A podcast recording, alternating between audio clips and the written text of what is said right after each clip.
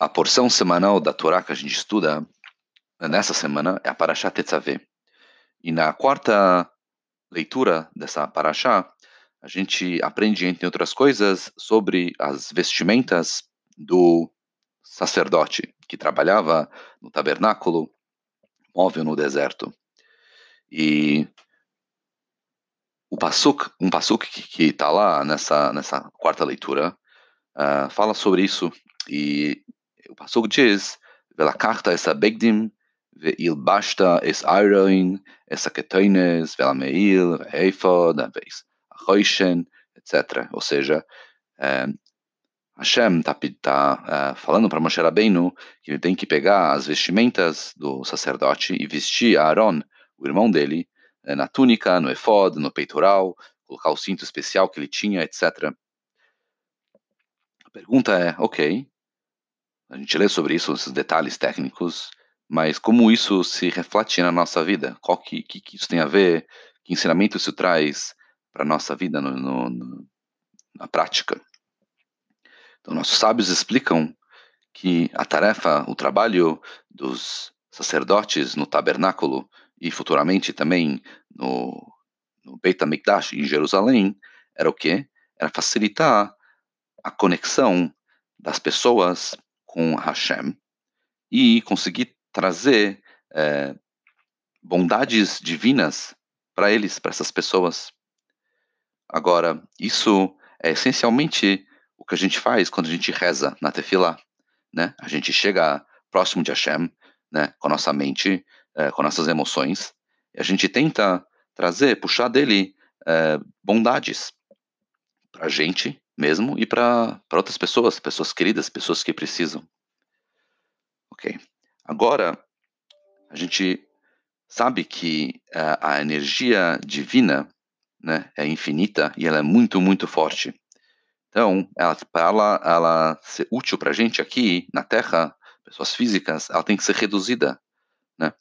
Como você pode pensar, é, ele, no caso de uma é, usina elétrica, ela produz muita energia, mas se você, se você pegasse a energia direto da usina na sua casa, você não, não ia conseguir fazer nada de útil com isso. Pelo contrário, você ia, você ia dissolver.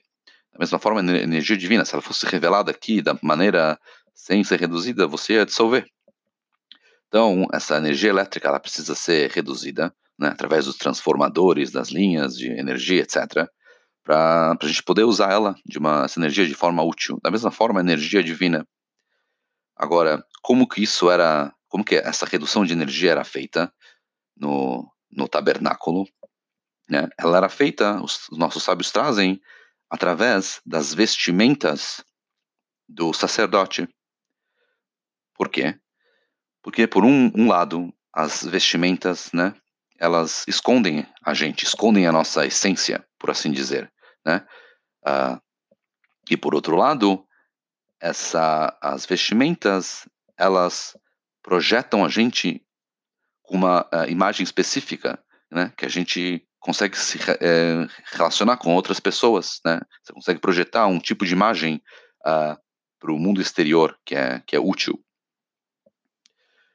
Da mesma forma, as vestimentas dos sacerdotes uh, expressavam essa dinâmica de redução, de, de, de, de esconder um pouco, de reduzir, né, em um, em um, por um lado, e por outro lado, revelar. Né? Você precisa primeiro reduzir, você precisa esconder essa energia, para depois né, você conseguir é, projetá-la para fora de uma forma útil revelar ela de uma forma útil.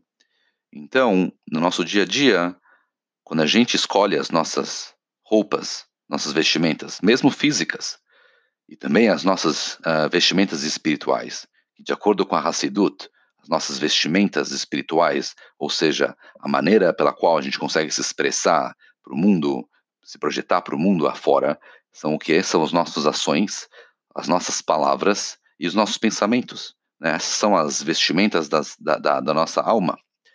Uh, com, com a, escolhendo as vestimentas apropriadas para nossa da nossa alma, da maneira que a gente fala, da gente pensa e que a gente age, a gente também consegue se aproximar uh, de Hashem na, durante a nossa reza e a gente consegue funilar essa energia infinita que está disponível, né, para nossa para o nosso dia a dia de uma forma que seja benéfica para nós e também para o mundo inteiro.